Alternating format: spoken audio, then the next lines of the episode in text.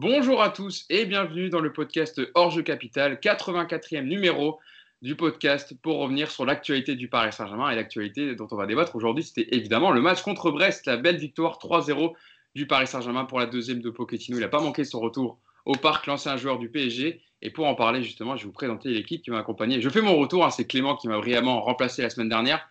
J'ai pris quelques vacances et maintenant je suis de retour en forme pour, pour le retour euh, de, de, l'actualité, toute l'actualité du Paris Saint-Germain, décryptée par évidemment nos chroniqueurs que je vais vous présenter. Mousse qui est avec nous tout d'abord. Comment ça va, Mousse?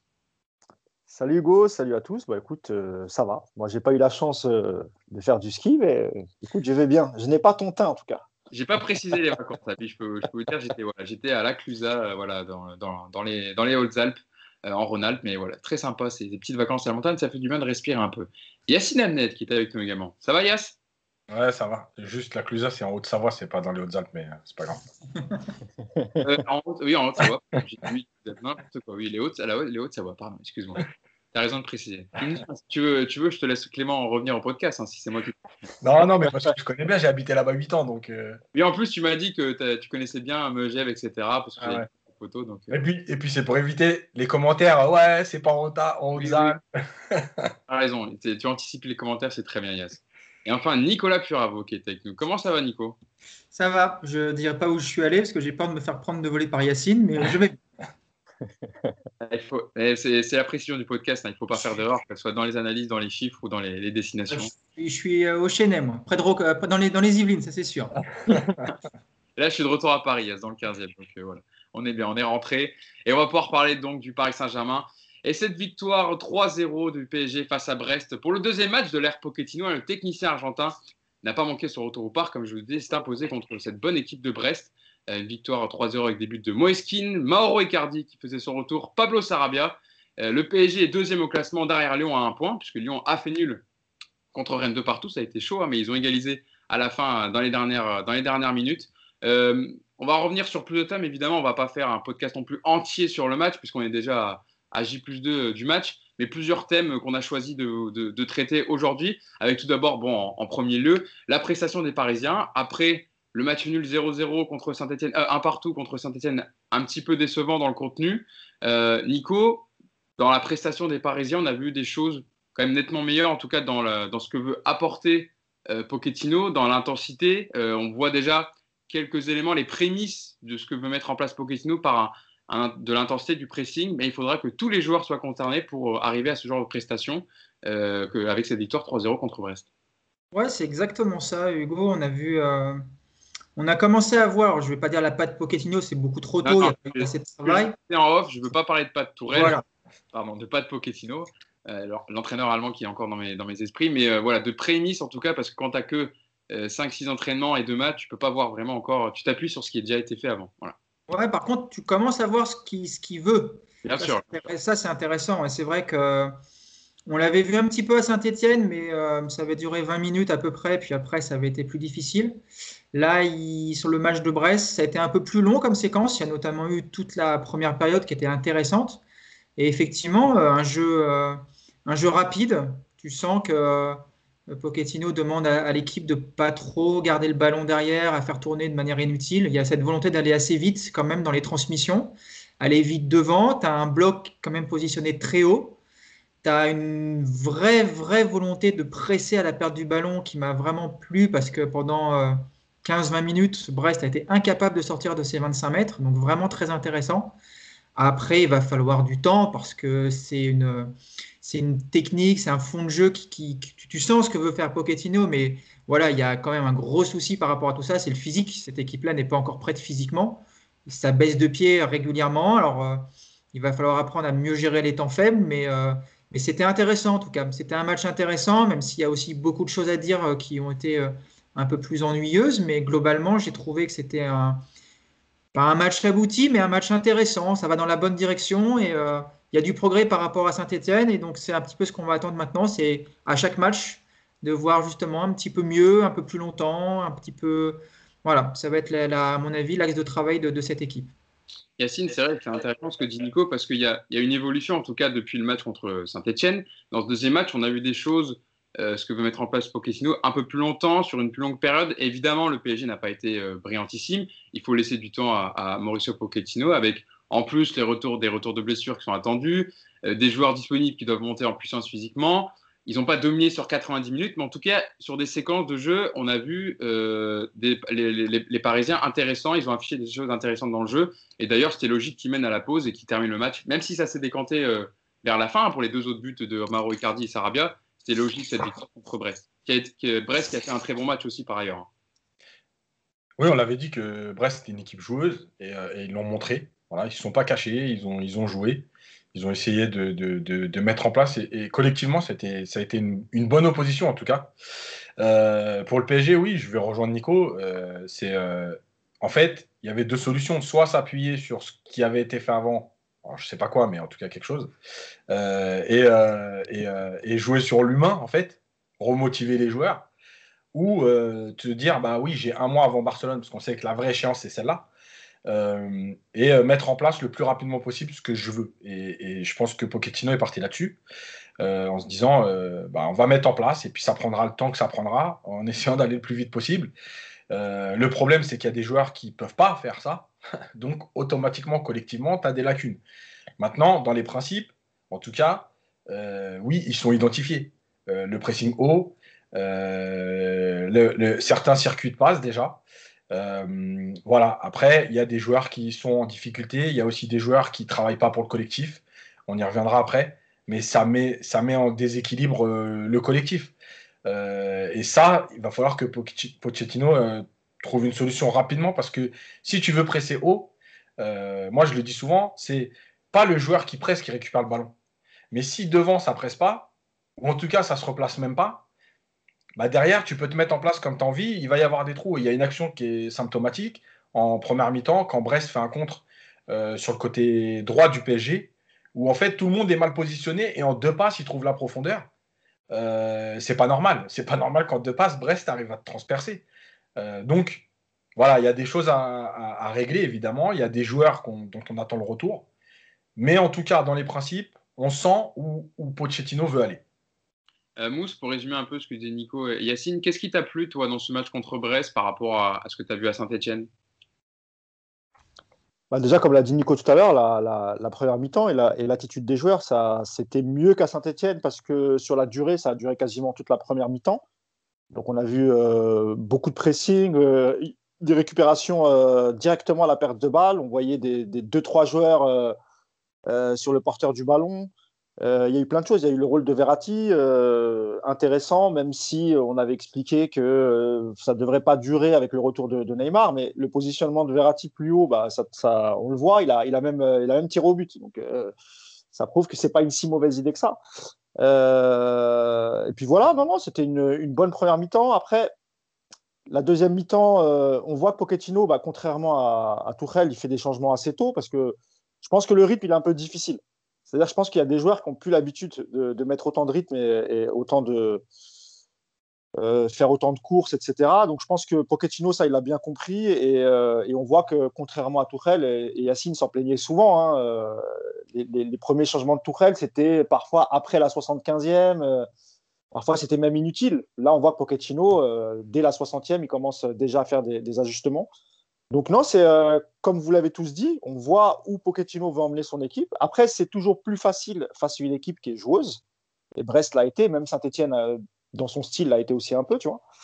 Maintenant, il faudra voir avec des équipes un peu plus, euh, compactes qui jouent, en bloc derrière. là aussi, ça va être difficile. Et, et la complexité aussi pour Pochettino, c'est comme il n'a pas encore son équipe type, et surtout son facteur X qui est Neymar, donc ça va être compliqué de mettre en, place ses principes avec euh, toute son équipe type. Est-ce que lui, dans, son esprit, il a déjà euh, une équipe type euh, malgré les absences? On verra. là, il y a eu quelques retours, il y en aura d'autres la semaine prochaine. Neymar, je ne suis pas sûr qu'il soit prêt pour, Marseille. Ça paraît peu probable. Pas beaucoup d'entraînement collectif. Mais dans l'ensemble, en tout cas, on peut être optimiste de, ce qu'on a vu, en tout cas, de, le, peu à Saint-Etienne et, euh, et, un peu plus à Brest, on peut être optimiste. Eh Mousse, la question que je t'ai posée, ils l'ont posée aussi en conférence de presse d'après-match à Pochettino sur ce qu'il avait préféré par rapport au nul contre Saint-Etienne mercredi dernier. Et là, le technicien argentin a répondu La réalité, c'est que nous avons encore peu de vécu en commun, comme le disait un peu Yacine. On vient de jouer deux matchs très compétitifs et difficiles. La principale satisfaction réside dans les efforts et l'application des joueurs qui sont ouverts à de nouvelles idées. Ça, c'est intéressant, je trouve, dans les déclarations de Mauricio Pochettino. Mais le staff aussi réalise un travail énorme dans une période difficile. Logiquement, on a vu de l'amélioration par rapport à la partie à Saint-Etienne. Tout d'abord avec la victoire qui est très importante, mais aussi avec des concepts mieux travaillés qui nous donnent de la satisfaction, espérant que cela continue. C'est vrai que c'est ce qui est intéressant, Nico, c'est que les principes que met en place Pochettino, des courses à intensité, un pressing permanent, euh, il voit un fil conducteur et il voit que ça commence à venir. Mais évidemment, euh, comme je disais, il faudra que toute l'équipe se mette au boulot parce que on a vu en début de deuxième période que le PSG a baissé d'intensité et c'est là aussi qu'on a vu la belle période de Brest avec les plusieurs actions, notamment de Franck Honora, je pense à, un bel arrêt de en Navas, et que là, le PSG a été un peu plus dans le creux physiquement. De toute façon, c'est euh, le, déséquilibre qu'on voit la plupart du temps euh, dans cette équipe, ça vient des problèmes physiques. Euh, quand tu as un mec devant qui initie le pressing et que les latéraux, les milieux sont loin derrière pour suivre, tu déséquilibres. Quand les mecs de devant ne se replacent pas, tu déséquilibres. Quand tu, perds une quand tu fais des pertes de balles, comme on l'a vu avec Gay ou Herrera, tu déséquilibres. Voilà, tout ça, c'est des, des, points d'ajustement qui vont être importants. Je pense quand même que le physique, aujourd'hui, est le, problème principal de cette équipe. Parce que, euh, parce que quand tu peux pas justement couvrir le mec, quand tu peux pas aller faire les 20 mètres euh, devant pour justement suivre le pressing, enfin, tout est lié vraiment, à mon avis, à ce, euh, problème-là. dans un premier temps, je pense que Pochettino et le staff a, complètement euh, ciblé cette, euh, cette lacune-là. Et puis bah, après, effectivement, ce sera des, ajustements tactiques, ce sera des circuits à mettre en place, ce sera ce qu'on attend en fait quelque part depuis plus de deux ans maintenant. Donc moi, je ne m'attendais pas à voir aussi vite. alors je, vais, redire le mot la patte Pochettino, même si tu ne vas pas être content, Hugo, mais Enfin voilà, l'identité qu'il veut donner à cette équipe, on la voit déjà, je trouve. Et ça, c'est intéressant. Après, n'oublions pas aussi que vous jouez avec les trois quarts de l'équipe qui n'est pas, euh, qui n'est pas, euh, enfin, les, trois, les trois défenseurs sur quatre ne sont pas les titulaires. Euh, vous avez le maître à jouer qui est absent. Vous avez des joueurs qui sont hors de forme. Vous en avez d'autres qui font que revenir. Enfin, il y a vraiment aujourd'hui cette cette grande différence physique entre tous les joueurs qui, va rendre difficile, à mon avis, la mise en place à, court terme de, ce qu'on veut voir. Mais en tout cas, c'est intéressant quand même, au bout de deux matchs déjà, d'avoir un petit peu cette, cette identité de jeu qui, se met déjà en place. Et puis heureusement que, que les joueurs sont, euh, sont réceptifs et qui répondent positivement, parce qu'on va quand même rappeler que leur première partie de saison a abouti au licenciement d'un coach. Donc j'espère qu'ils ont quand même euh, au fond d'eux cette responsabilité qui, euh, qui, pèsent et puis qui, vont avoir à cœur de, montrer qu'ils valent mieux que ce qu'on a vu pour le moment. Mm, effectivement, Nico. Il y a une autre, euh, une, autre question en conférence de presse qui a été posée à Pochettino et je te lancerai dessus. Yacine, c'était euh, la question de journaliste. Comme à Saint-Etienne, le PSG a baissé l'intensité en début de deuxième période, comme on en parlait avec Nico. Comment corriger ce souci? Et Pochettino avait répondu alors je suis totalement d'accord avec cette analyse. On peut voir qu'il y a des périodes dans le match où il y a une baisse d'intensité. C'est une question de travail, il y a des choses à améliorer. Il faut que nous parvenions à maintenir un rythme déterminé durant 90 minutes. Cela fait peu de jours que nous sommes là. C'est une des choses où nous devons nous améliorer en faisant assimiler de nouveaux concepts dans le comportement des joueurs. Et je pense que nous y parviendrons au fur et à mesure car l'effort des joueurs est réel. Est-ce que tu es d'accord avec cette analyse de Pochettino après ce match contre Brest? Oui, mais euh, de toute façon, même, en forme, euh, ça n'existe pas les équipes qui, euh, qui restent sur le même rythme 90 minutes de toute façon. Donc tu auras toujours des, des, temps faibles et des temps forts. Euh, en fait, la différence, elle est dans la gestion de tes temps faibles. Quand tu es vraiment dans le dur, effectivement, tu te fais transpercer comme ça s'est passé contre Brest. Euh, quand tu es mieux physiquement, même dans ton temps faible, tu es capable peut-être de plus garder le ballon. Euh, tu es capable de te replacer plus en bloc. elle est là la différence. des temps faibles, pareil, on aura toujours. Maintenant, moi je pense qu'il y a évidemment, le problème, physique, il, est, réel de toute façon, pour tout le monde d'ailleurs, pour plein d'équipes, on le voit. Euh, mais moi, il y, a quand même une, question d'attitude parce que quand tu décides de jouer très haut et, euh, euh, de mettre en place un pressing, tu peux pas avoir deux joueurs offensifs qui ne se replacent jamais. C'est pas possible en fait. Parce que même contre Brest, juste, et encore une fois, on ne demande pas, par exemple, parce qu'on va parler des deux joueurs de Di Maria et Mbappé, euh, de courir, de tacler, etc. Juste de se replacer. Parce qu'en fait, dans ton replacement, tu vas empêcher une première relance vers l'avant, tu vas empêcher euh, de trouver un intervalle et tu vas permettre aux autres derrière toi de, venir en nombre autour du porteur. Sauf qu'eux, ils ne le font même plus du tout. Euh, il n'y a même pas cette course de 3 mètres. Je regardais un moment en deuxième mi-temps, alors en deuxième mi-temps c'était encore pire. Euh, à la perte de balle, Mbappé et Di Maria, ils s'arrêtaient carrément. C'est-à-dire que si Paris récupérait le ballon et jouait avec eux, ils étaient hors jeu, ils se replaçaient même pas. Donc c'est pas possible. Euh, aujourd'hui, alors dans les années 80, oui, il y avait toujours un ou deux joueurs qui étaient euh, de, de faire les, efforts défensifs. Bah oui, parce que c'était un autre football. Aujourd'hui, tu peux plus te le permettre. Et encore une fois, le travail, enfin, les efforts défensifs, c'est pas d'aller tacler, d'aller euh, harceler, etc. C'est au moins, alors évidemment, si tu peux le faire, c'est très bien, mais c'est au moins d'aller gêner la première relance, de te mettre dans un, dans un endroit du terrain où tu vas couper des lignes de passe, tout simplement. Ils ne le font pas. Et aujourd'hui, contre Brest, ça passe. Euh, mais contre des équipes euh, plus fortes, ça passera pas. Si tu n'empêches pas cette première passe, on l'a vu, tu vas te faire transpercer et ça va faire mal. Dans le travail donc sans ballon, qu'il y a encore des, efforts à faire. En tout cas, c'est sur ça que doit, travailler Pochettino. Ouais, ouais surtout sur les, joueurs qui font pas l'effort. Voilà. Il y, a, des problèmes de positionnement. Euh, Baker, Dagba, euh, euh, même Gay, Herrera. Il y a des problèmes de positionnement. Mais en tout cas, eux, au moins, ils essayent. Il y a les deux devant, Di Maria et Mbappé, qui n'essayent même pas. Ils ne participent pas à ce travail-là. Mousse, euh, Yacine parlait du match de Mbappé. Euh, alors, évidemment, il a été mieux que contre Saint-Etienne, parce que ça ne pouvait pas être, euh, plus dur de faire pire. Bon, c'était pas encore exceptionnel, mais il fait une passe, une belle passe décisive pour Icardi en fin de match. Hein. mais est-ce que pour toi, c'est trop peu pour un joueur de ce calibre, vu l'ensemble, on va dire, possible de son match? En plus, je pense qu'il se s'est attendu, on en parle souvent off. il a ses dernières, ses dernières prestations, enfin, ça fait longtemps que sont décevantes. Euh, il n'a pas trouvé le chemin défilé. Il a buté plusieurs fois sur l'Arseneur qui, a, fait un très bon match. Euh, mais il fait cette passe décisive. Est-ce que aussi le fait que Pochettino l'ait laissé 90 minutes, malgré le fait qu'on voit qu'il est un peu juste physiquement, c'est pour lui redonner confiance Ouais, c'est ce que je disais à Yacine euh, pendant le match. on se posait la question de savoir comment, comment ça se fait qu'Mbappé ne, ne, ne, sorte pas alors que avant, avant sa passe décisive, c'était pas, pas terrible. Et moi, ce que je disais à Yacine, je pense que Pochettino, il est, il est pas con. Il sent que son joueur, il a, il a en manque de confiance et je pense qu'il voulait pas l'enterrer. Donc, euh, il a, il l'a laissé et, il a bien fait de le laisser parce que finalement, euh, euh, il fait une super, super passe décisive pour, pour Icardi. Et de toute façon, on, le sent beaucoup mieux les 25 dernières minutes. Alors, je sais pas si c'est à partir de la sortie de Gay et, les entrées de. Alors, qui est rentré Je crois que c'était, c'était Sarabia, il me semble, qui rentre. oui. Et c'est vrai qu'à à, partir du moment où Gay est sorti, euh, ouais, c'était un peu, un, peu plus fluide quand même. Ça, ça jouait quand même un peu mieux et on a senti Mbappé mieux. Après, Mbappé, il faut se rappeler qu'il y a eu deux phases. Hein.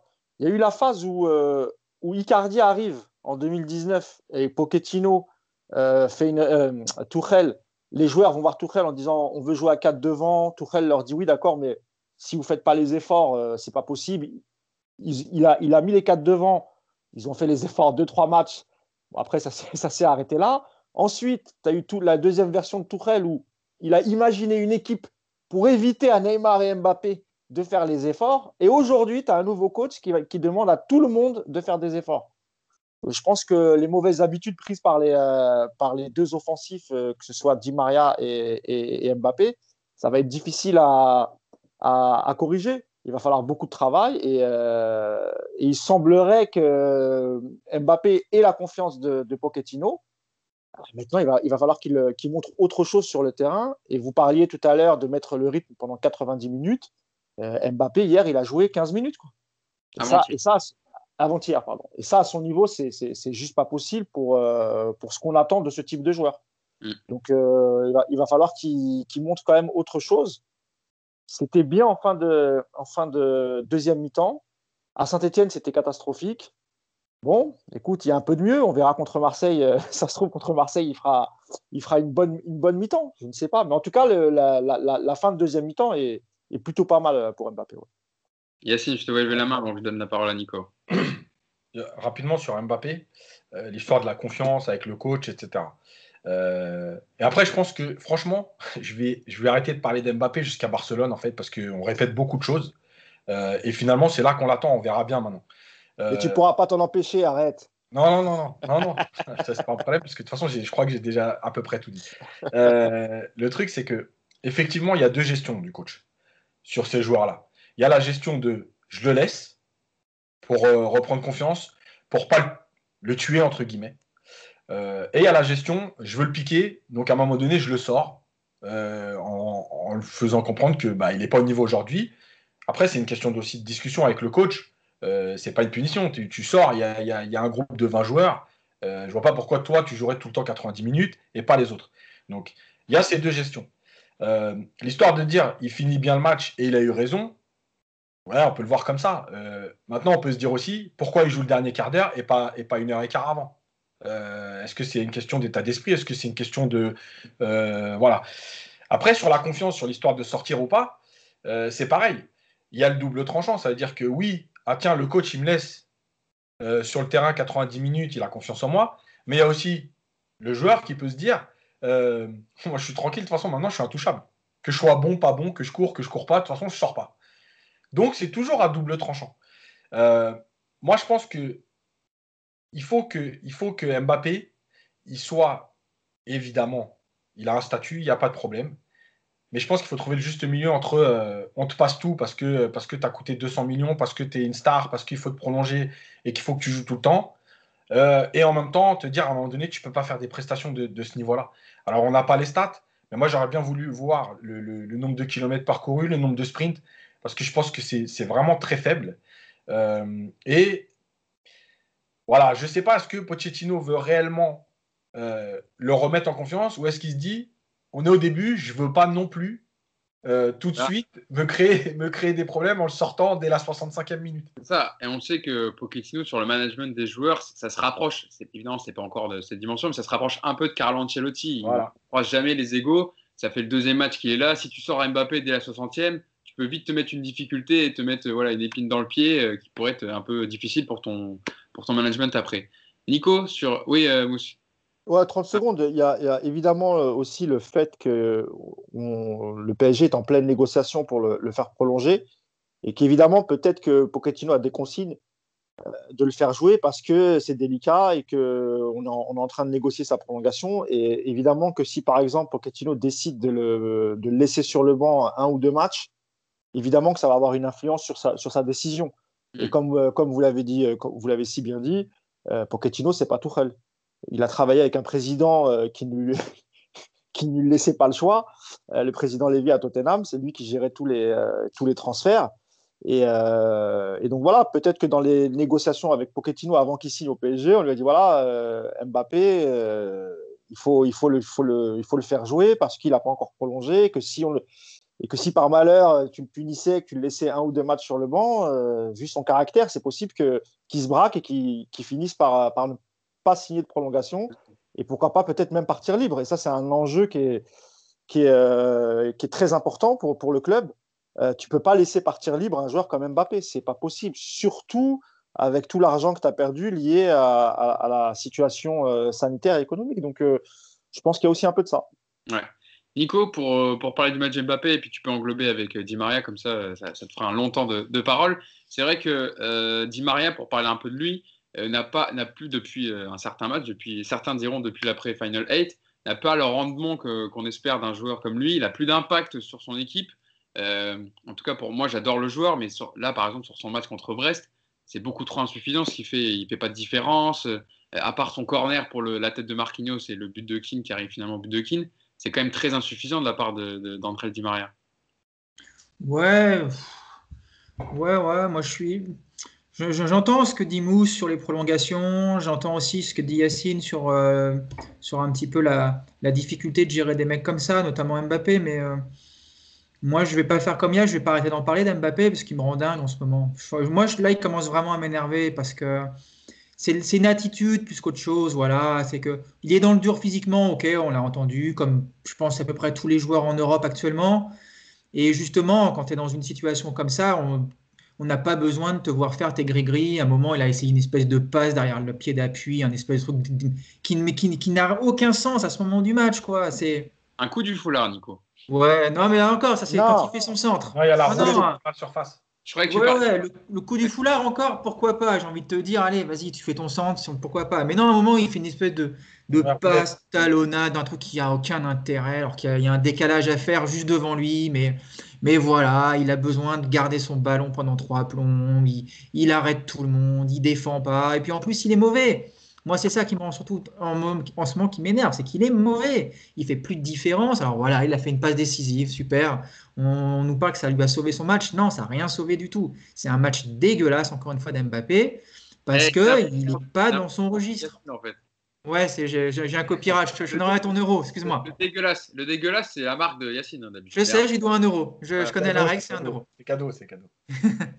Et, et voilà, après Di Maria, euh, Di Maria, je pense que c'est un peu, un problème différent.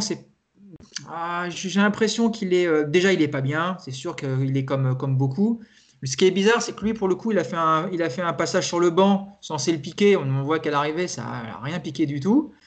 Et aujourd'hui, j'ai l'impression qu'il est un peu plus dépendant de ce qu'il y a autour de lui, Di Maria. C'est-à-dire que quand tu vas avoir une équipe qui va mieux, tourner, tu trouveras peut-être un Di Maria un peu plus virevoltant. Là, effectivement, quand tu quand attends aujourd'hui que Di Maria fasse des différences tout seul, il n'a pas ce pouvoir d'accélération que peuvent avoir un Neymar ou un Mbappé.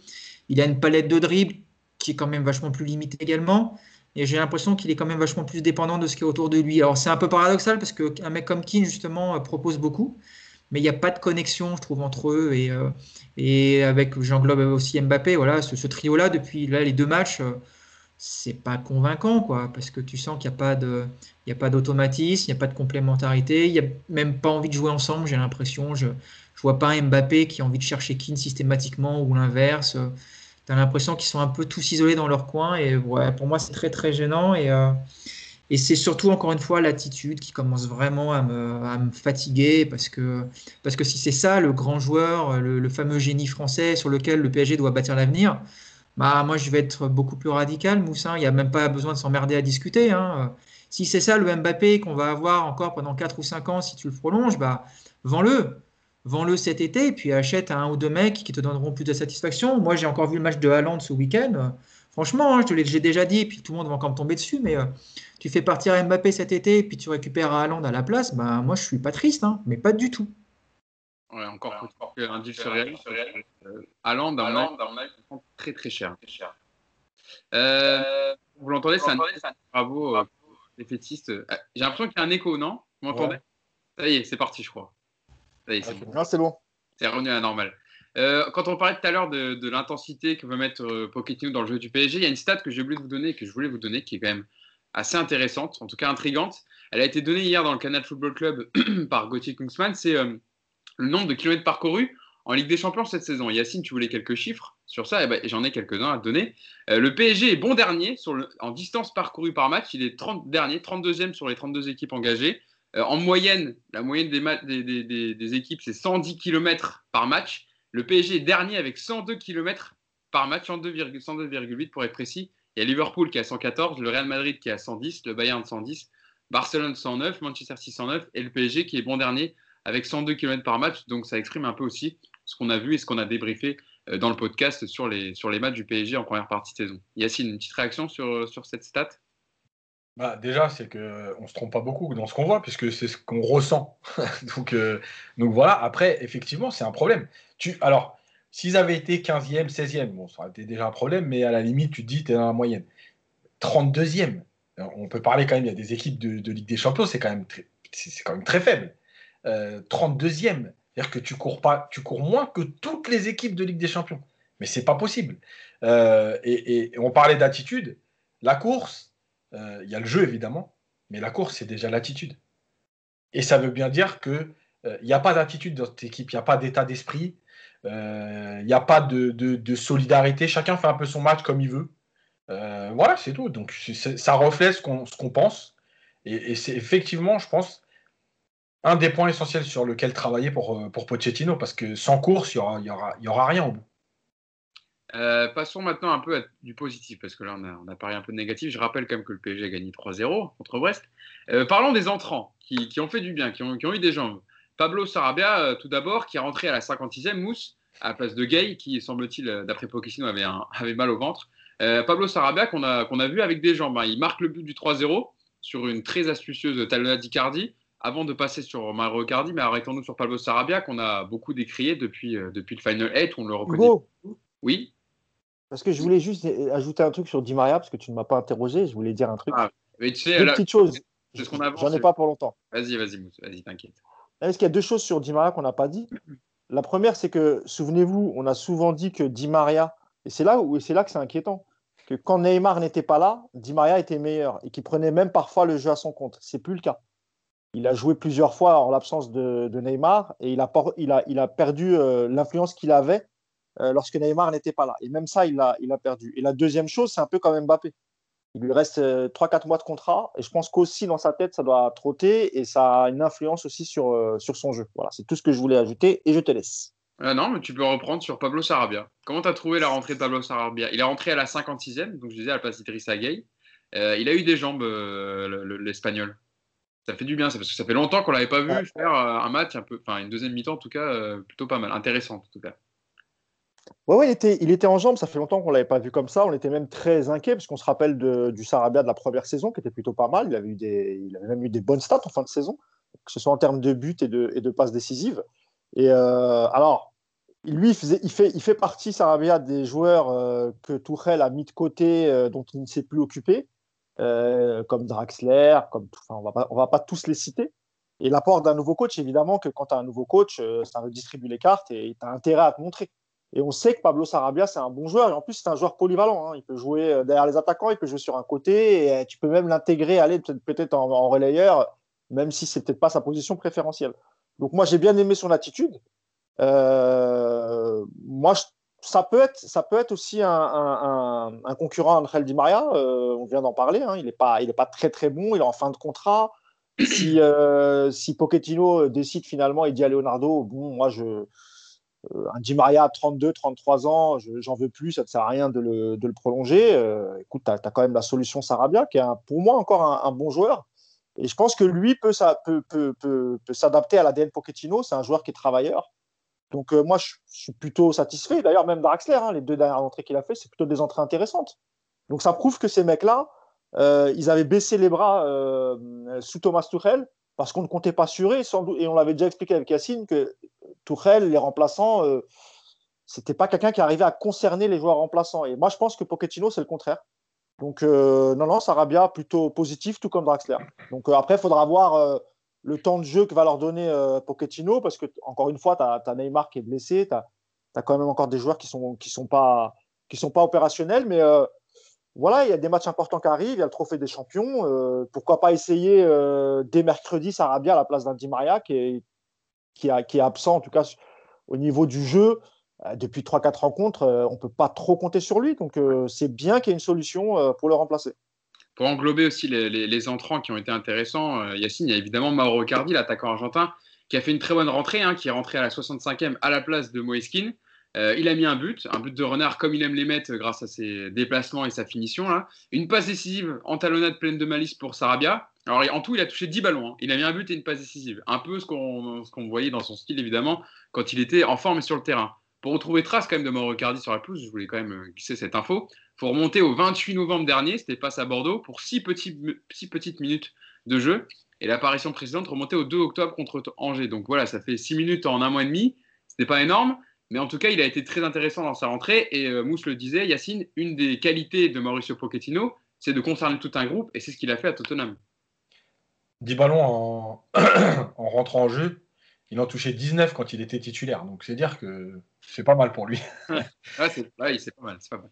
Euh, non, mais en fait, il y, a plusieurs choses. C'est que on avait dit à l'arrivée d'un nouveau coach, il y a aussi cette histoire de euh, rebattre les cartes. Euh, les joueurs, enfin, le coach ne connaît pas tous les joueurs, il a ses idées de jeu. Donc, les joueurs retrouvent un, un peu de motivation en se disant tiens, j'ai peut-être une carte à jouer parce que il y a des statuts qui vont changer, il y a peut-être des joueurs que le coach appréciera plus que d'autres avant, etc. Euh, et comme par hasard, oui, les entrants, ça fait deux matchs. À Saint-Etienne aussi, Draxler a fait une entrée intéressante. Euh, comme par hasard, ceux qui rentrent, ils courent et ils essayent d'apporter. bah ouais, parce que c'est malheureusement, c'est le football. Et moi, encore une fois, je trouve ça triste parce que ça veut dire que euh, les joueurs, finalement, il y a plein de périodes dans l'année où ils font pas leur travail. Puisque avant, même, même si tu as des, des, conflits, même si tu n'apprécies pas Tourelle, quand on te demande de rentrer 20 minutes, la, Yacine, t'es coach, t'es coach, t'es entraîné joueur, tu sais comment ça se passe quand tu as un nouvel entraîneur, une émulation et t'as envie de te montrer. Donc c'est pareil, la même rhétorique, on va dire. Non, mais voilà, c'est pour ça que je dis ça. C'est-à-dire que on peut, oh, c'est triste parce que normalement ils devraient juste faire leur métier déjà. Mais on le comprend parce que euh, quand on nous explique à chaque fois que tel coach, il a réussi à garder son groupe sous pression parce que il ne délaisse pas euh, les remplaçants. On a souvent parlé de Zidane. Euh, Zidane qui euh, s'occupe des fois en fin de séance du troisième gardien qui jouera sûrement pas une minute de la saison. Eh ben oui, ça peut paraître euh, un peu la nounou qui vient cajoler ceux qui.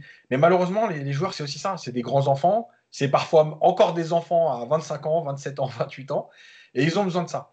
Donc le coach, son travail, c'est aussi de concerner tout le monde. Là, pour l'instant, ça marche. Et, en fait, le but, c'est toujours de faire durer ça.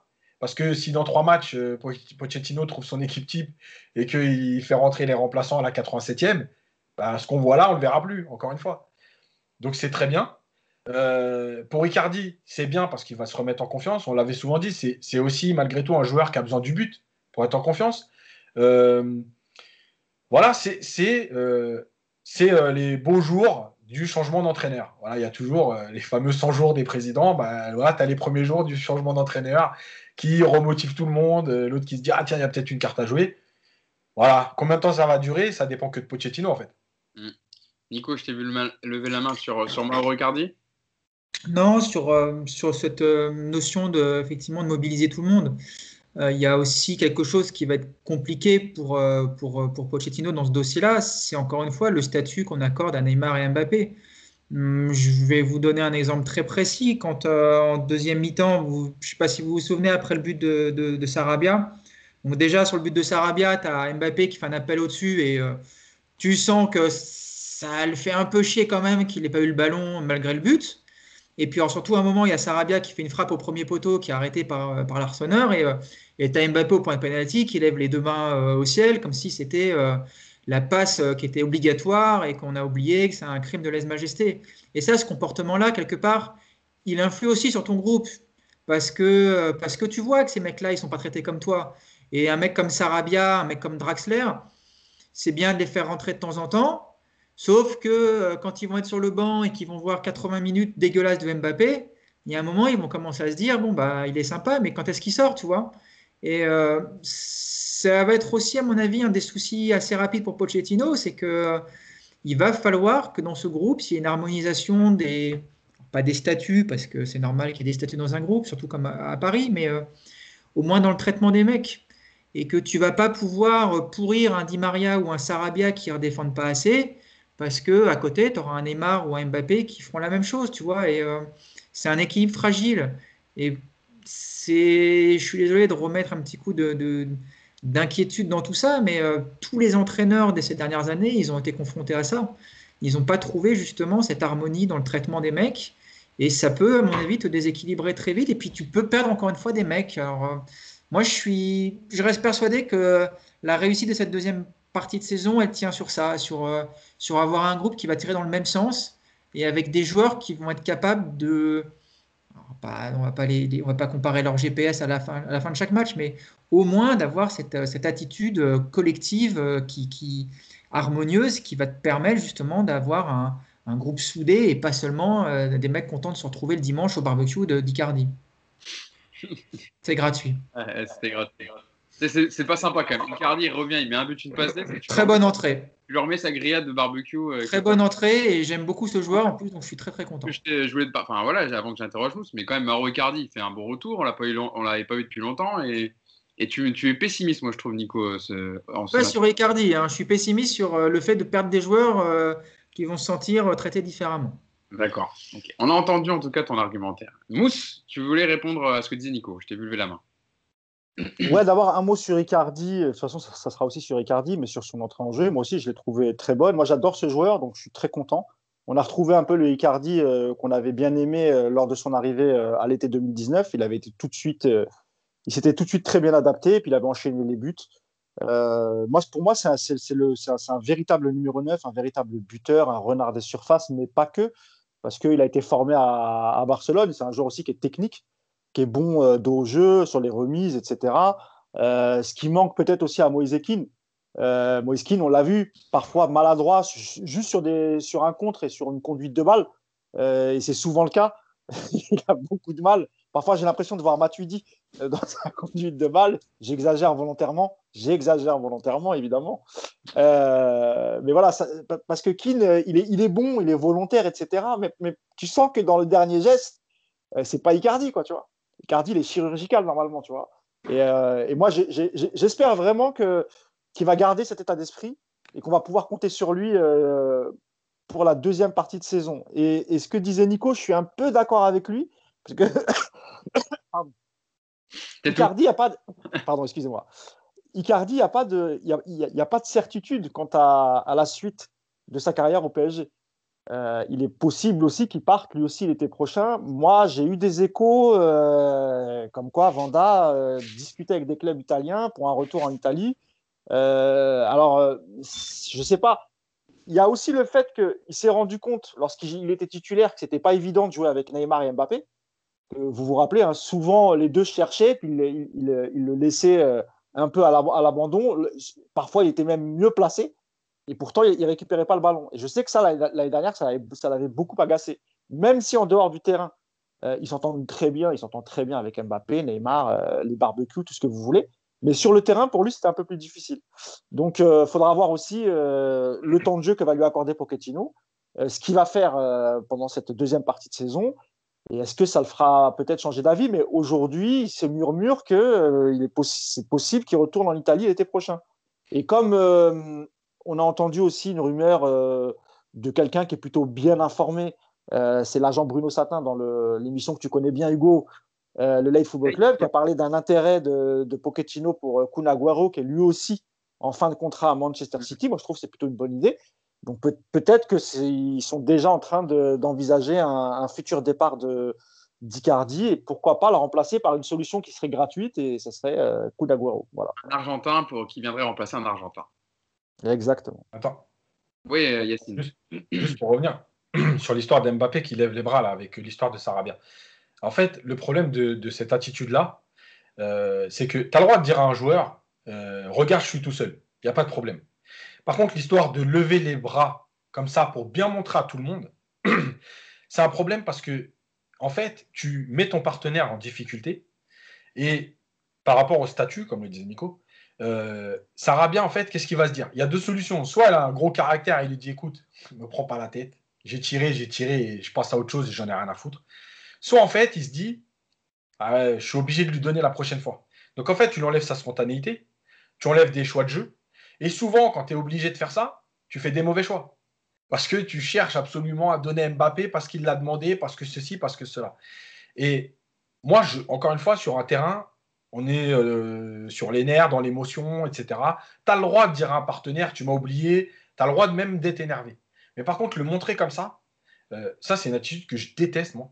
Parce que ça veut dire, regardez-moi bien, je suis tout seul, il m'a pas vu. Voilà. Et c'est pas le message que tu envoies à ton joueur, c'est le message que tu envoies aux autres.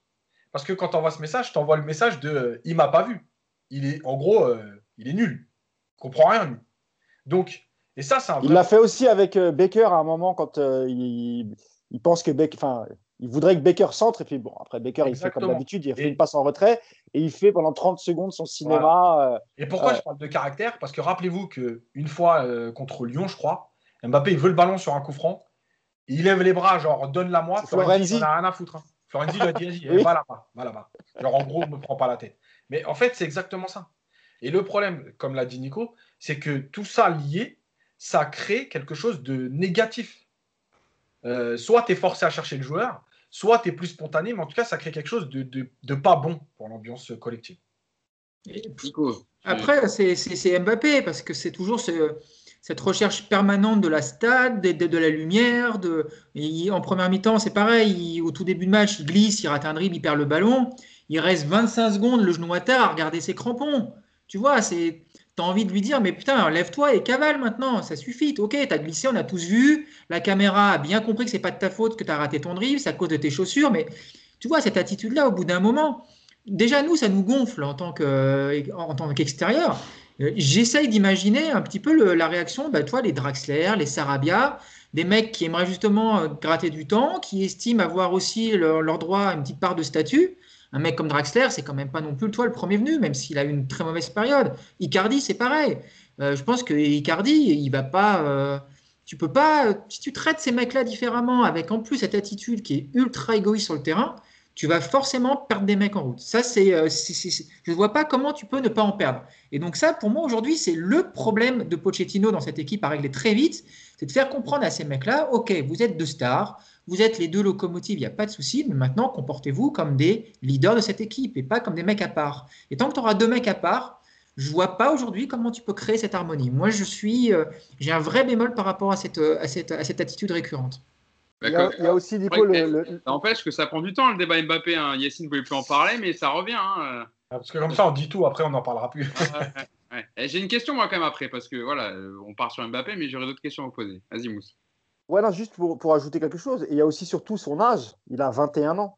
Et quand toi, tu es un joueur de 28, 29 ans euh, et que tu vois qu'un gamin euh, tout spi parce que tu lui as pas filé le ballon, parce que Ibrahimovic, lui, c'était ça. Hein. C'était tout le temps ça. Tu lui faisais pas, tu, tu lui faisais pas la passe, il te pourrissait la vie. Sauf qu'il avait un autre statut, euh, Ibrahimovic. Il avait, il avait déjà quand même une carrière bien fournie, etc., etc. Et c'est plus facile d'accepter ça de la part d'un joueur d'expérience comme Ibrahimovic euh, que plutôt que de l'accepter d'un jeune comme Mbappé, même s'il est champion du monde, quadruple champion de France, etc. Mais quand tu as l'âge de Sarabia, tu as l'âge de Florenzi, etc., et que tu vois un gamin te parler comme ça, c'est difficilement acceptable. Et moi, j'avais bien aimé l'attitude de Florenzi sur le coup franc. Il n'a pas lâché l'affaire. Et, peut-être que n'importe quel autre joueur lui aurait laissé le ballon. Et il lui a dit non, tu vas, tu vas te placer comme tout le monde. Euh, il reste deux minutes, c'était face à Lyon, on était mené. Et euh, comme il a une bonne patte droite, euh, oui, évidemment, il a eu raison, Florenzi. Et l'attitude d'Mbappé, elle, elle, était déplorable. Juste pour Ibrahimovic, c'est parce que c'était collectif, son attitude. C'était plus pour la recherche de la performance collective. Bien sûr, hein, bien sûr. Là, quand tu sens que c'est que pour lui, tu te dis bon. Bref.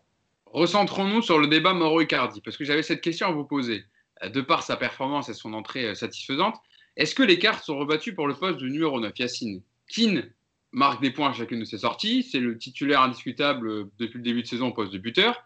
Là, il a encore marqué d'ailleurs. Il est à 4 buts sur ses 5 derniers matchs. C'est un élément important du, Paris Saint-Germain depuis le début de saison. Mais avec cette entrée, est-ce que Maro Icardi peut rebattre les cartes au poste numéro 9 Alors, j'ai pas envie de dire rebattre les cartes. Moi, j'ai envie de dire que Aujourd'hui, tu as deux joueurs au style différent et en fonction de l'adversaire, de ce que tu vas demander à, ton équipe et, euh, euh, des principes que tu vas mettre en place suivant les matchs, hein, parce qu'il y a peut-être des matchs où il y aura du changement dans, l'idée de Pochettino par rapport à, l'adversaire en Coupe d'Europe, etc. Bah, en fait, tu as deux profils différents. Euh, l'avantage, par exemple, d'un Icardi, si tu retrouves des latéraux qui, savent centrer, bah oui, tu sais qu'à ce moment-là, dans la surface, il y a de grandes chances qu'il y ait de l'efficacité. Maintenant, si tu veux une équipe peut-être plus dans le combat, dans la course, dans le harcèlement, euh, voilà, bah, peut-être que Keane, c'est un meilleur choix. Mais moi, je trouve toujours que ça, c'est des, vrais choix de riches, dans le sens où, un, tu as deux profils différents, donc tu peux adapter ton équipe par rapport à deux profils différents, et tu peux même partir sur une idée de départ et changer sans perdre quelque chose. C'est-à-dire que tu peux démarrer Keane en te disant, on va, on va pendant une heure presser, etc et je vais faire entrer Cardi pour finir le travail. Tu peux faire l'inverse en disant je veux qu'on domine et à un moment donné, quand il y aura besoin peut-être de plus travailler, je vais faire rentrer Keane. Voilà. Moi, je ne pense pas que les cartes soient rebattues dans le sens où Keane, il n'a pas réellement un statut aujourd'hui. Il arrive en prêt. Euh, c'est bien ce qui est arrivé au début de saison. C'était peut-être même la bonne surprise qu'on n'en attendait pas autant. Euh, mais il n'a pas réellement de statut. Euh, donc, je ne pense pas que les cartes soient rebattues. En revanche, c'est un vrai bon point pour la gestion d'un groupe et pour la gestion du jeu. Et justement, il y avait une déclaration de, Mauricio Pochettino en conférence de presse d'après-match on lui avait demandé un mot sur Mauro Icardi, buteur pour son retour. Et euh, le technicien argentin avait tenu à tempérer les ardeurs sur l'état de forme de l'attaquant argentin où il avait répondu doucement, il faut y aller doucement avec Mauro. Il revient d'une blessure importante, il travaille très bien. Petit à petit, il est réintégré au groupe et il revient à la compétition. Pour lui, comme pour Pablo Sarabia, c'est bien de marquer pour leur donner confiance et leur permettre de donner encore plus. Ce que je dis toujours, c'est vrai pour Mauro, mais aussi pour tous les joueurs, c'est important qu'il puisse sentir qu'il ait la possibilité de jouer et il faut qu'il soit prêt à jouer. Il y a entre 25 et 30 joueurs, mais seulement 11 peuvent commencer le match. À chaque fois, il y a 5 changements. Et la dernière phrase est intéressante, je trouve. Ce que j'attends, c'est que tous les joueurs me mettent en difficulté au moment de faire mon 11 de départ. Et ça, Nico, on l'a jamais entendu de la part de Thomas Tourel. Ouais, ouais, on va pas encore taper sur Tourelle, mais. Euh... Là, il est, toutes mes questions, aucune ne, la, ne le réjouit. Hein. si, si, elle me plaît. Tu dis si je te fais chier. Hein. C'était mieux avec Clément. Hein. bah, c'est Clément qui reviendra la prochaine fois.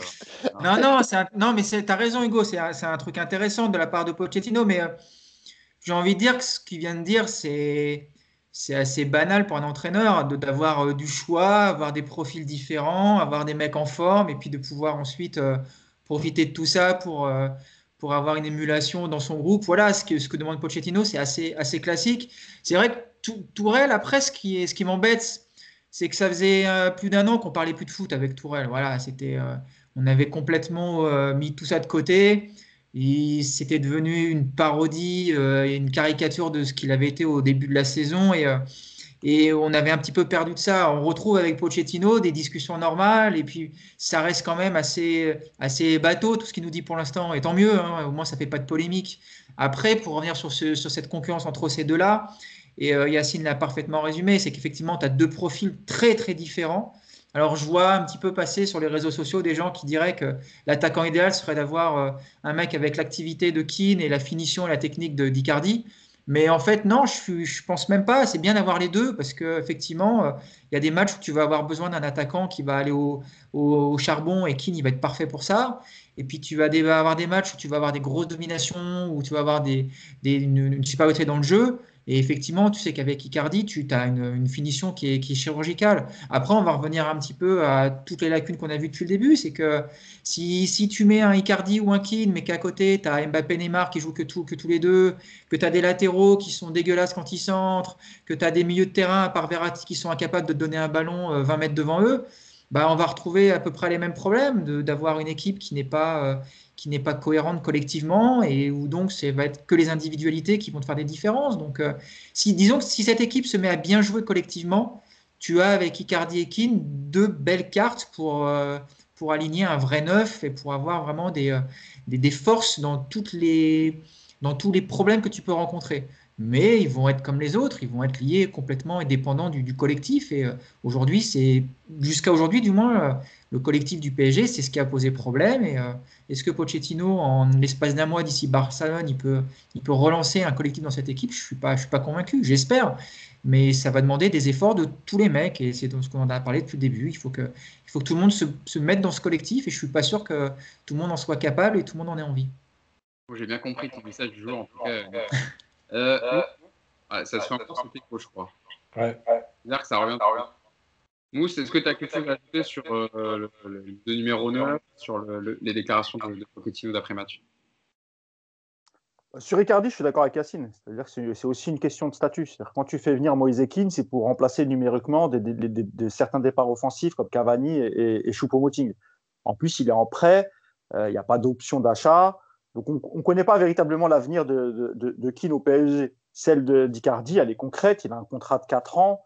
Euh, même si je vous ai dit tout à l'heure qu'il y a une possibilité pour lui de, de, de rentrer en Italie, euh, mais il peut se passer beaucoup de choses entre aujourd'hui et la fin de saison. Euh, au niveau de son temps de jeu qui peut augmenter, euh, il peut aussi que, mettre.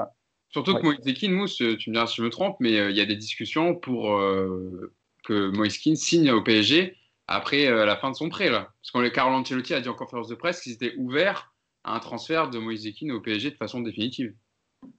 Alors, Ancelotti a dit qu'ils étaient ouverts. Euh, ça ne veut pas dire que les, négociations ont, commencé. Moi, je n'ai pas d'infos là-dessus, donc je ne peux pas ni confirmer ni infirmer. Ça, je, n'en sais rien du tout. Euh, tout ce que je sais, en tout cas, c'est que pour l'instant, aujourd'hui, à l'heure actuelle, euh, c'est un prêt et que dans l'esprit des dirigeants parisiens, quand ils l'ont fait venir, être, c'était pour être une doublure. Après, il y a eu des blessés, il a profité de pas mal d'absences il a tiré son épingle du jeu. Mais en termes d'expérience, Icardi, c'est quand même un peu mieux. Et peut-être que Pochettino, lui, préfère s'appuyer sur un joueur qui a, beaucoup plus de matchs à haut niveau. Euh, là, je parle d'Icardi, qu'un jeune comme Moïse Keane, même s'il est combattant, euh, même s'il est volontaire, etc. il, a quand même quelques lacunes devant le but. Parfois, il fait des mauvais choix. Il y a, il a parfois des problèmes techniques, des, contrôles mal ajustés, des, comme ce que je disais tout à l'heure. Parfois aussi, sur, hier, enfin, on l'a vu samedi sur, sur un contre. et ça, c'est pas la première fois qu'on le voit il part balle au pied, puis euh, soit il la pousse trop loin. Il a, il a, parfois du mal à, à, gérer certaines choses.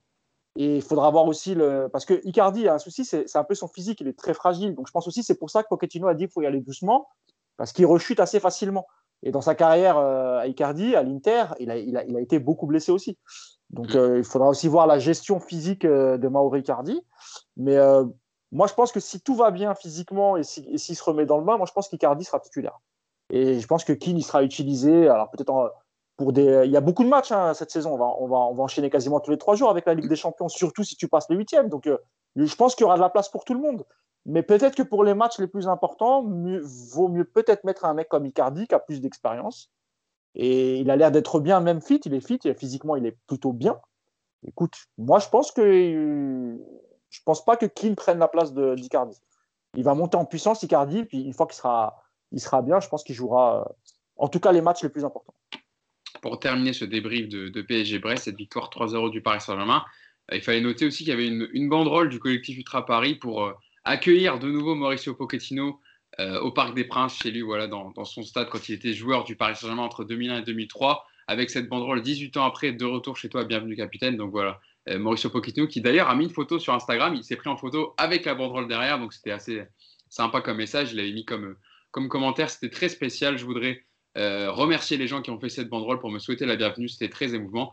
Il manquait les supporters et on espère les retrouver le plus, le plus rapidement possible pour sentir à nouveau cette chaleur. Donc voilà, en tout cas, Mauricio Pochettino qui a bien réussi son retour au Parc des Princes. Projetons-nous euh, sur le prochain match du Paris Saint-Germain rapidement, messieurs. Euh, c'est un trophée des champions qu'il y aura joué contre Marseille mercredi, un classico. Le match se déroulera à Lens, hein, au stade Bollert, 21h un mercredi sur, Canal.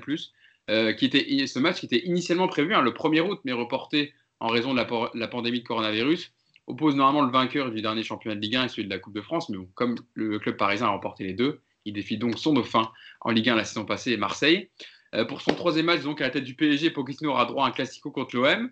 Euh, L'Argentin a connu ce genre d'ambiance, Nico, dans ses confrontations entre les deux rivaux. Hein. Bon, cette fois, ça sera sans spectateurs, mais pas sans enjeu, parce qu'à la clé, il y a quand même un titre pour le vainqueur, mais aussi une revanche pour le champion de France. Euh, qui avait perdu, on le rappelle, hein, le, 13 septembre dernier, 1-0 sur sa pelouse au Parc des Princes, euh, par exemple d'André Villas-Boas, avec un match qui avait terminé avec euh, beaucoup de cartons et une bagarre générale. Petite bagarre sympathique. Oui, c'est quoi la question, Hugo? C'est de savoir qu'est-ce que tu attends du match par rapport ah. bah, Il y avait Pochettino qui a dit que sur les retours possibles dans l'effectif, qu'il ne savait pas pour Neymar, il devait attendre l'évolution dans les prochains jours pour tous les joueurs qu'on va laisser, il prendrait une décision avec l'analyse, enfin, décision avec l'analyse de l'équipe médicale, etc. Donc, euh, qu'est-ce que tu attends à se trouver des champions après euh, euh, la, défaite du Paris Saint-Germain? En tout cas, le Paris Saint-Germain se doit de gagner parce qu'il y a un titre en jeu. Exactement, c'est un, un, trophée, même si beaucoup le, moquent, ça reste un, trophée à gagner, donc j'attends juste la victoire. Après, s'il pouvait y avoir la manière et des progrès dans le jeu, évidemment qu'on comprend, mais il y a besoin de gagner ce match. En plus, il y a forcément un contentieux par rapport au match de, championnat que, que l'OM est venu gagner au parc. J'ai vu une banderole dans Paris euh, que je ne vais, pas, vais pas citer, des supporters qui un petit peu donnent le, ton sur ce match. On sent quand même qu'il y a pas mal de, rancœur par rapport à, cette victoire de l'OM. Surtout que c'est, je l'avais dit euh, lors du podcast après-match, c'est, euh, je pense, l'OM, c'est la pire équipe que j'ai vue au parc cette saison dans le jeu. Ils n'avaient rien montré. Ils avaient euh, parfaitement pourri le match en faisant péter les plombs de, du PSG avec des joueurs qui ne qui demandaient que ça, qui avaient été en dessous de tout également. Donc euh, j'aimerais déjà voir un beau match. J'aimerais voir le PSG qui, joue, qui, qui, pense à jouer au ballon, qui rentre pas dans, des petites bagarres ou dans du conflit, dans de la vengeance. Et puis ouais, puis qu'on les batte, quoi, en espérant que, que Payet joue, parce que vu comme il est en ce moment, ce sera un atout de plus pour le PSG en espérant que Benedetto soit titulaire également, parce que ça fera aussi un, un, atout pour le PSG. Enfin là, je me, moque, mais encore une fois, l'OM, c'est tellement faible. C'est tellement une équipe qui est surcotée euh, dans, ses résultats cette saison. Je, suis, étonné qu'ils puissent encore être euh, aussi près de nous avec leurs deux matchs en retard. Mais ce que je vois d'eux, ça me, désespère tellement pour les supporters de l'OM. C'est tellement faible que je ne comprends même pas que cette équipe soit aussi haut. Et euh, je ne conçois pas que le PSG perde un deuxième match de suite contre cette équipe. Ça me paraît impossible aujourd'hui. Mais comme je suis nul en pronostic, je n'en ferai pas. Mais Yacine, c'est vrai que pour le troisième match de l'ère Pochettino, si le technicien argentin pouvait remporter un titre au bout du troisième match, ce serait pas mal pour un, pour un début. Ouais, bah, hein faut, prendre ce qu'il y a à prendre. Hein. Ah, bah euh, mais, euh, mais, ce qui est clair, c'est que moi, je peux pas imaginer une deuxième défaite contre l'OM cette saison. Ça, c'est clair et net. Euh, et, mais malgré tout, il y a un truc, c'est que là, on parle beaucoup de, Neymar. Est-ce qu'il va revenir? Apparemment, il est à l'entraînement ce matin. Est-ce qu'il va? Moi, franchement, OM, pas de problème, tout ça. Je suis pas persuadé que ce soit le bon match pour le faire reprendre parce que le Neymar sans rythme, on le connaît. C'est le Neymar qui euh, s'énerve rapidement. C'est le Neymar s'il commence à pas réussir ses premiers dribbles, euh, qui rentre dans un conflit euh, avec les autres, mais avec, avec lui-même.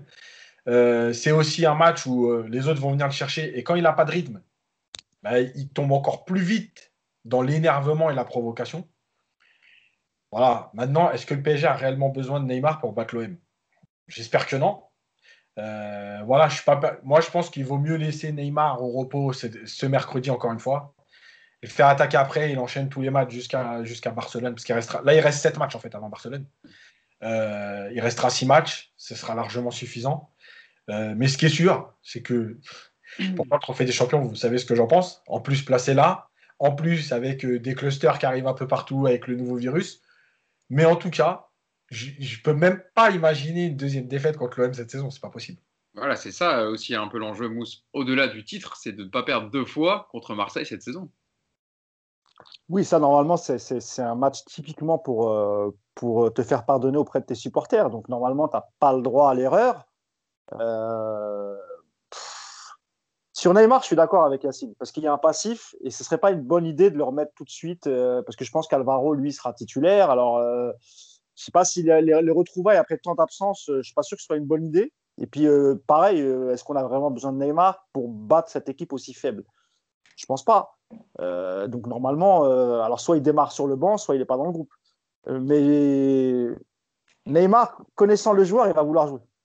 Donc, je pense qu'il va vouloir, il va, il, va tout faire pour jouer, pour prendre sa revanche, etc. Mais il est hors de question de perdre ce match il est vraiment hors de question de perdre ce match. Si tu perds un, deuxième match et en plus tu offres un trophée à, l'OM, euh, là les supporters, euh, ils vont pas l'accepter, moi non plus d'ailleurs. J'avais déjà dit que moi, c'est la, la défaite qui m'a fait le plus de mal, c'est celle-ci. Euh, même celle en Ligue des Champions, franchement, je savais qu'on allait pouvoir remonter la pente, etc. Mais là, contre Marseille, non, c'est pas possible. Surtout que, si, c'était fort, moi, je te dirais, bon, voilà, sportivement, il mérite, etc. Mais bon, tout le monde se rappelle de la prestation marseillaise au parc. Euh, ils ont pu jouer sur, euh, sur la provocation et, ça a marché finalement. Mais, mais, mais là, mercredi, c'est pas possible. Euh, par contre, Pochettino récupère des joueurs. On va voir ce qu'il va faire. On va voir si Icardi peut démarrer un match. On va voir si Sarabia peut démarrer un match. Mais il faut absolument le gagner ce match. Il ne faut, pas, faut pas le perdre. Et en plus, il me semble que pour Pochettino, en tant qu'entraîneur, je crois que ce serait un premier trophée pour lui.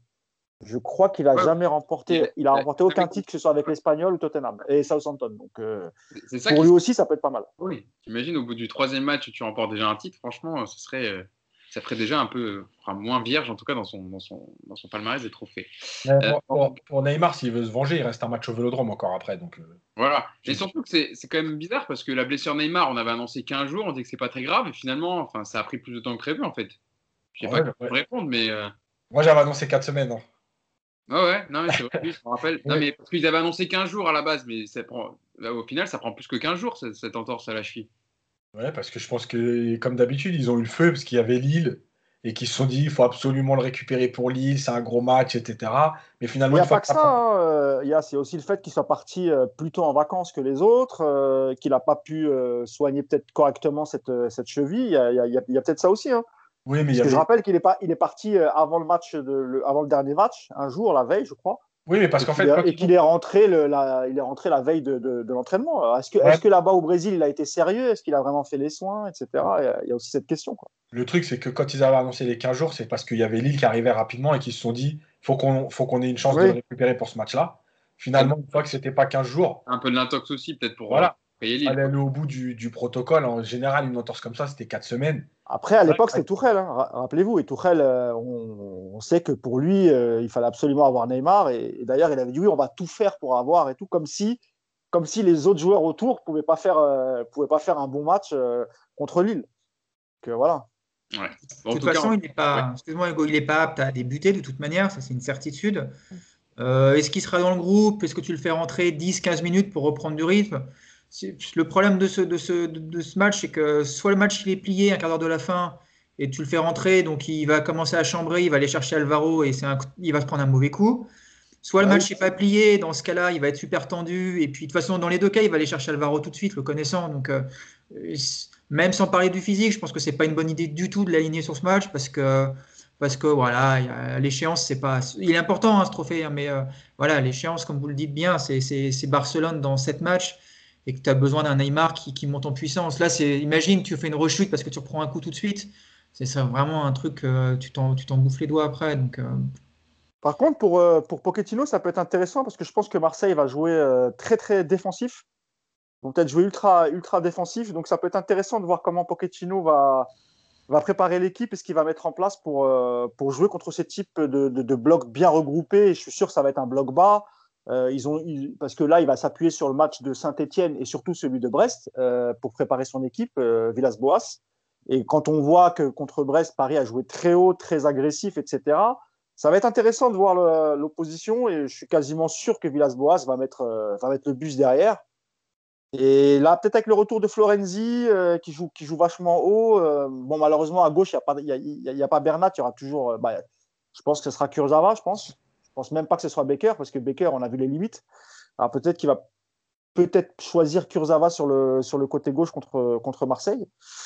Euh, ouais, ça va être intéressant de voir l'opposition. Ça va être très intéressant parce que je pense que Marseille va rien proposer. Ça sera en tout cas une opposition différente de ce qu'a montré Saint-Etienne, qui a quand même agressé un peu le porteur du ballon. Exactement. Et Brest, qui est une équipe très joueuse et qui a posé des difficultés euh, au Paris Saint-Germain.